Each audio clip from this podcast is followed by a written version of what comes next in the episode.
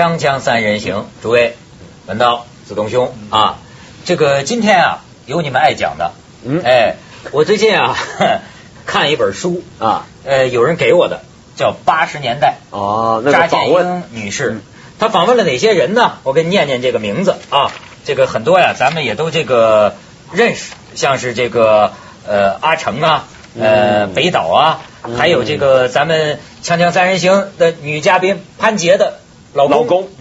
甘阳，甘阳啊，呃，还有什么人呢？我看看啊，呃，还有这个陈丹青啊，刘索拉。陈平，原、李佛、刘索拉，对对对对对，呃，厉宪庭、林旭东、对。田壮壮、呃，崔健哎，这么一些人，这一些人。嗯，北岛啊，这么一些人，都是一些啊、但这几个人的选择很有意思。这些人都是啊、你可以说八十年代很有代表性、很让人怀念的人物，但是说怀念又不大准确，因为他现在都还在，而且还都很活跃。大部分几个人都很活跃，嗯但是我觉得有趣的是那些不见了的人在哪呢？你们想过八十年代有些人是很有名的，影响力完全不下于这一批的，但是那批人在什么地方呢？你看，说起八十年代嗯，你们能想起什么？你像我想起那个时候，好像什么哲学热，好像美学热，美学热，反正就是文化热，主体性讨论，对，诗歌，嗯。什么呃当时还有什么今天那个那个文学期朦刊现在还在。啊，朦胧诗。文学上就最重要的是寻根文学，崔健的一无所有，对，然后呃，七十年代尾新兴画会留下来的这个现代艺术，哎第五代电影，第五代电影，哎都是那时候发生对，的。都是那时候。它它几个东西是连续的，一个电影上就是西部风。对。呃，再早呢是朦胧诗，对。然后呢，电影上的西部风是跟寻根文学有关，对。然后寻根文学后来又发展到所谓实验小说，嗯。就是那个比较探索的这个余华他们了，对就是。你看我看这个书啊，呃，我我我也没什么文化，不了解那个时候啊，但是那个时候就就感觉到啊，你看其实才没过去多少年，可是呢，那已经个时候变成一年代了。那个景象，你比如说这里边阿成就把这个时代说成是前消费时代。嗯你想他那个时候，你得从七几年开始，七六年粉碎四人帮，然后呢，差不多是七七七八年吧，恢复高考，差不多在这八十年代呢，就第一批大学生啊或者研究生啊，慢慢的出来。说在那个时候，我还记得，其实一直延续到我们九十年代上大学，就是，哎，可能几个大学生像地下党似的走一个小巷子，哎，走到一个屋子里，屋子里炖着个大茶壶啊，然后一群人很真诚的在这个很严肃的在探讨诗歌，在在在在在探讨文学，哎呦，而且这些探讨。讨的人呢，心里都觉得，他们这几个人的聚会将来会变成历史的。会写进史书的，就很有像这个今天这样自觉的。是但当时讲，你看创造社当初郁达夫、这个郭沫若，他们就几个人。哎，现在文学史总是要讲他这几个人，所以几个呃这种人很多的。小心搞不 哎，一不小心搞成个二流堂 哎常常很多的这样的聚会。你说我在这个书里看好几个人，每一个人跟每一个人呢观点都不一样。嗯就是比如说有的人就说，说是你要去查八十年代的这个关键词，你只准能查到五四。就是它跟五四啊有种遥相呼应，哎对什么批判国民性啊，什么寻根文学呀、等等，又遥相呼应。但是呢，还有一个，你比如说像陈平原，他是在大学里的，嗯。他感觉是什么呢？他说当时我们这些学生啊，有机会亲近老教授，嗯，嗯。对，这些老教授被打倒了这么多年，嗯。但是他就发现呢其实基本上对他们影响不大。嗯。一朝翻过身来呢，他恢复的还是三十年代的学术传统所以他认为呢，这个在八十年代，实际上他们通过跟这些老教授的这些接上了五四的下来这个，接上了三十年代的学术的一个一个传统，对这这是他的一种看法。对对说的有道理。那时候大学里边就是老教授跟年研究生关系非常好。嗯当中这一批呢，就是五六十年代留在大学里教书，当时当时称之为叫中年教师。这批人其实很苦的，嗯就是因为他五六十年代都是政治运动，能不不做右派，能不下放到乡下去，能留在大学里，都是政治上很可靠、很努力。所以这些人呢，其实也是被耽误掉。他们等到了八十年代一要搞学术的时候，很多人发现，哎呀，学术上没东西，所以这就是给八十年代出来的这批人创造了一个很好的条件。哎，他们一下子就接上了老教授那茬儿，中间这一代就全部甩哎掉，就忽略。了咱咱不了解，徐老师，你你你也是身在其中的人哈。因为那个时候就说，这个好像最火的是诗人呐，这些作家呀，好像谈谈谈文化的人，那姑娘们都跟他们玩儿。对，那个时候你们究竟是怎么玩是？是是，那时候我告那那时候我告诉是吗？甘阳就说嘛，说那个时候就是净开 party 呢。对说那个时候姑娘是跟这样的人玩儿。后来就心里不平衡，后来就心里明白。我告诉你，最早开笔会的时候呢，他们总有一个项目，到笔会快完的时候呢，主办方呢，他就会请这些有名的作家，然后呢找他就告告诉那些大学里边，比方说艺术学校的什么什么大学生，说我们这里有一个笔会，那么来了很多，比方说什么余华啦、莫言啦，诸如此类的哈，这个当时还有陈春啦，什么很多很多人，那就有很多女生就愿意跑来。哦那么然后大家就跳舞啊、玩啊什么，其实就没什么，其实哪还裸泳呢？啊，没没没没，那那那那是他们书里写的那是个别例子，其他大部分呃，我记我到现在那你也是就这么跟这些女学生？对，我记得我第一次跳舞就是到深圳大学演讲，然后他们拉下去，我跳了，艾小明在旁边说了我一句话，我因为白天在演讲嘛，啊。晚上跳舞的时候，人家女学生教我，我不太会跳嘛，艾小明就说徐子东啊，你这是虎落平阳啊，就是说我跳舞不会跳嘛，我还记得当时几个女生教韩少峰跳舞的样子，我历历在目，我们在杭州开会，但是这个情况很快就变了。变了什么呢？等到再过几年，到九十年代初的时候，还开笔会的时候，第一，作家已经没号召力了。没有多少女生愿意来跟你们跳舞了，这是一 是。第二，来了来了了以后哈，居然这个跳舞的地方旁边有一些大款，这类似大款这样的人，漂亮女生就走他们那边去了。哦我还记得那个时候，苏童，不不，我还没有，我那时候已经到香港了啊啊。但是我还记得当时有几个作家，我忘了苏童啊什么，心里就特别不平衡。他说：“看看这世界呀就是真不像所以话。”当年余华写实验小说嗯就能够一帮这个女学生过来，嗯现在呢，她得写兄弟 才能变大款。对对对。不过不过我跟你讲，还有真的区别是，还有真的区别是什么呢？那个时候我记得开开会，比方说我呃那时候开会哈、最吸引不是会场，啊而是一到了会了以后啊，大家就会聚到某一个人的房间。这个很很自然的，通常这个人是他，当然他是比较呃核心一点，大家比较认识，但是也不一定。然后呢，大家就在床上横坐实坐，然后抽烟，啊然后就在那里有一句没一句，大家这样就可以聊到三四点钟。整个这个聊天的内容是比各种各样，就文学啊、社会啊，各种各样的情况。当然也有上面的政治的小道消息啊，社会上的，但是很少八卦之类的这种，可以聊到很深。可以聊到很深，就是一群人在一个卧室里，可以讲到沙特之之类的东西，讲到很深。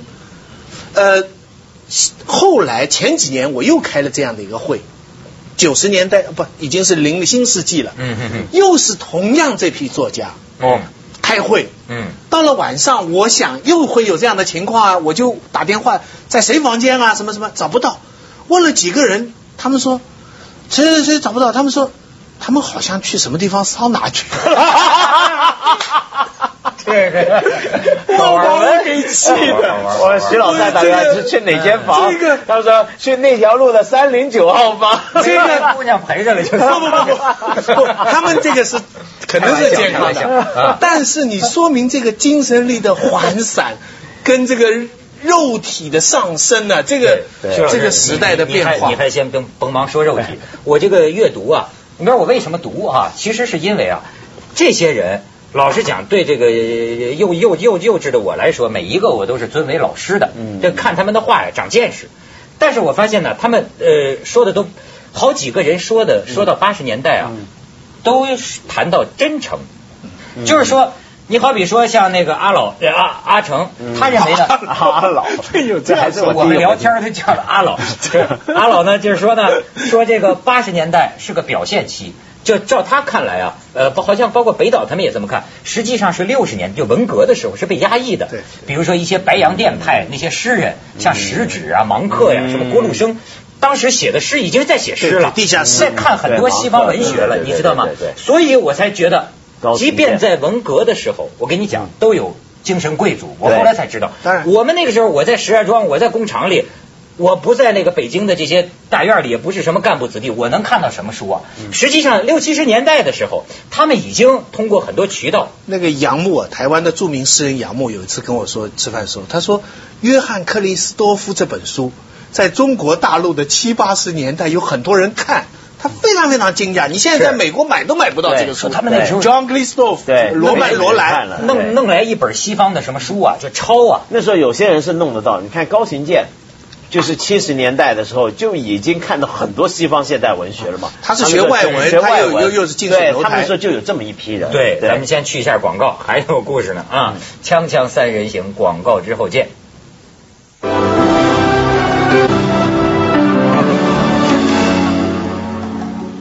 你看，为什么我说到这个？好几个人都提到真诚啊，甚至有好几个人很怀念八十年代。他就说呀，呃，你比如说，也有的人说说，实际上这个八十年代，他你们辩论哈，那个调调，那种严肃的腔调，还是革命腔的。其实还是在文革当中延续的这个腔。但是也有人说呢，其实那个时候也许见解还不深刻，也许那个时候这个眼界还没有充分打开。但是至少啊，争论呢是很真诚的，而且那种强烈的这个现实关注啊，实际是关注现实的。你比如说，实际我发现这些人里边啊，好多人直到现在，他都呃不不大爱谈八十年代，反而他谈的是现实，仍然能看到这种强烈的这个关注现实的这种这种情怀。你比如说像有一位呃像这个呃陈陈陈陈平原就说嘛，说八十年代的学术界人与人之间的关系相对比较单纯，有争论。但很真诚，理论资源有限，学术功力不深，所以我们的思考呢，其实肤浅。但是呢，学者之间交流很多，没有那么多功利的计算。对，嗯，我记得我们被载入史册的就是一次会嘛，就是杭州的一次，在寻根文学，寻根文学后来就是那次会导致的，叫杭州会。在文，你看那个陈思和他们编的《现代文学当代文学史》啊，这就讲了很多，里边有张照片，我的学生就把我里边找出来说，哇，徐老师你以前这个样子。呃，最近蔡翔还回忆口述历史，讲这个会议，那个会议阿成就第一次那个提出，后来后来就是韩少功他们提出。对，那是阿成写齐王，对，那个刚他刚发表齐王，刚发表齐王。呃，那个蔡翔回忆，他说当时去到是一个呃疗养院，然后去了以后呢，就告诉大家这个房间呢有三个人一间，有两个人一间，也有一个人一间的这种房间，但是呢就没划分谁住什么地方的，嗯，大家就抢着住三个人的房。就是说，很自然的就跑去，就很多人就哎，我我们三个人一间。他好多都是老知青。哎，不不，就是现在哈，彭道开会哈，我跟你一签到的时候，很多人一去，包括我自己，是不是单人间呢？非常讲究这个。要是你叫我再跟人家合一房间，当然生活习惯也改变。另外会觉得就会叫，是不是你？假如你说是合间的，马上就就叫，是不是人人都是合房间的？哦，谁谁谁啊？你窦文涛是单人这真是有意思。所以你觉不觉得？我们那个时候没这回事。蔡翔这个细节哈，他回忆了，我想起来，真的，我们当时就进去就奔三人房间，然后我，但是因为我年纪在我们三里面，我年纪比较小啊。嗯嗯。比如说像这个情况啊，不晓得为什么八十年代你刚刚说这些事，我回忆起来我特别多。虽然我没有亲历其境，但是我印象里面总是有一些很物质的东西。物质的东西是什么呢？比如说，你说三人房间，我就想起来那个时候，呃，冷气不是，空调不是一个常见的东西，对对，所以我联想到很多的太阳底下有汗的味道，然后烟的味道，然后烟的味道烟的味道，然后一伙人，然后你想到那种纸啊，书的纸跟现在是不一样的，八十年代没现在那么好，黄的，然后会脆的。但是那个书的纸有种油味很强，然后我就特别记起来，就是那时候这么一些的边缘的东西。那时候写书呢，大家开始很真诚，但是依然要曲折。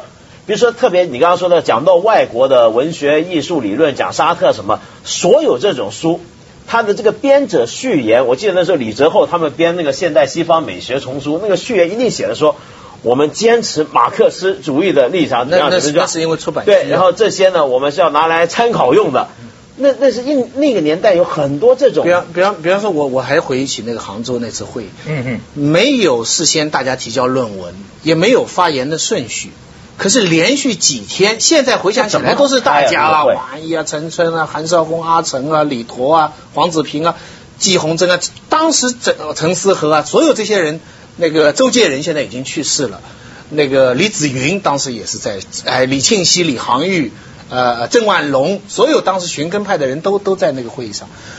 没有没有既定的会议的章程的，连续几天大家几乎就在边上，没出去玩过，连续四五天。后来我参加过无数的会议，有很多学术规则，有很多学术水准，没有一次会开到这样。所有与会的人都承认，你现在现在陈思和复旦中文系主任，现在很多人都是做官的。我们这开会里边很多人都是官，我们多少次讲要重新开一个这样的会，纪念他二十周年，现在就开不起，现在涣散了。当年曾经这些有一些这种知识青年哈，我要叫我觉得挺逗的，比如插队在两个村儿走一天一夜，甚至走几天，我去找你，为了跟你探讨思想。其实见了面呢，就互相把自己最近写的日记啊给对方看看。写的时候其实就是准备给朋友同道来 交流一下我最近怎么思考。